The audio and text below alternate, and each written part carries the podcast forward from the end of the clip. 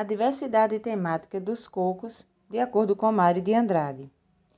Quando Mário de Andrade realizou as missões de pesquisas folclóricas e esteve na Paraíba em 1938, gravou e registrou muitos cocos.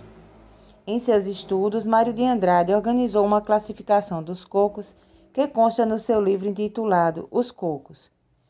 Veja como Oneida Alvarenga, organizadora da referida obra de Mário de Andrade, explica esta classificação. Mário de Andrade dividiu em seis grupos as melodias destinadas à quinta parte do No Pancada do Ganzá. Cocos dos homens, cocos da mulher, cocos de engenho, cocos de coisas e de vários assuntos, cocos da terra, cocos dos bichos, menos os do boi, incluídos nas melodias do boi. Ao criar os seis grupos em que dividiu os cocos, Mário de Andrade obedeceu a critérios mais ou menos fantasistas.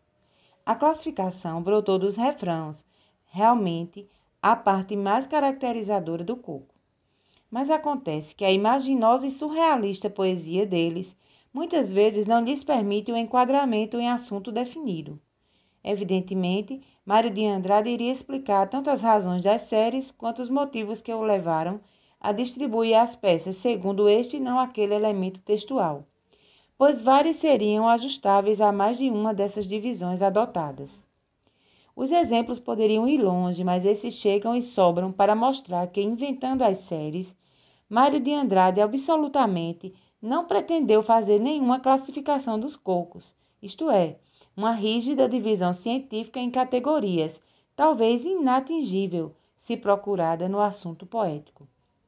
A referência desse texto é os Cocos, de Mário de Andrade. 2002.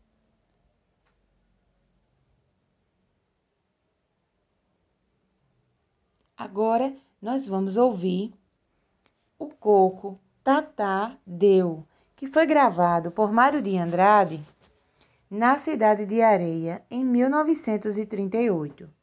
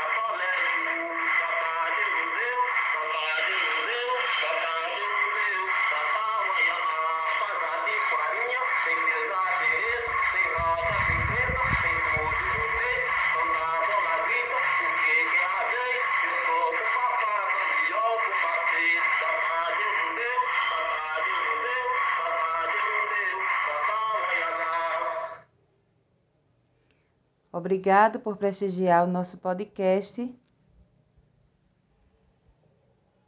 Um abraço a todos.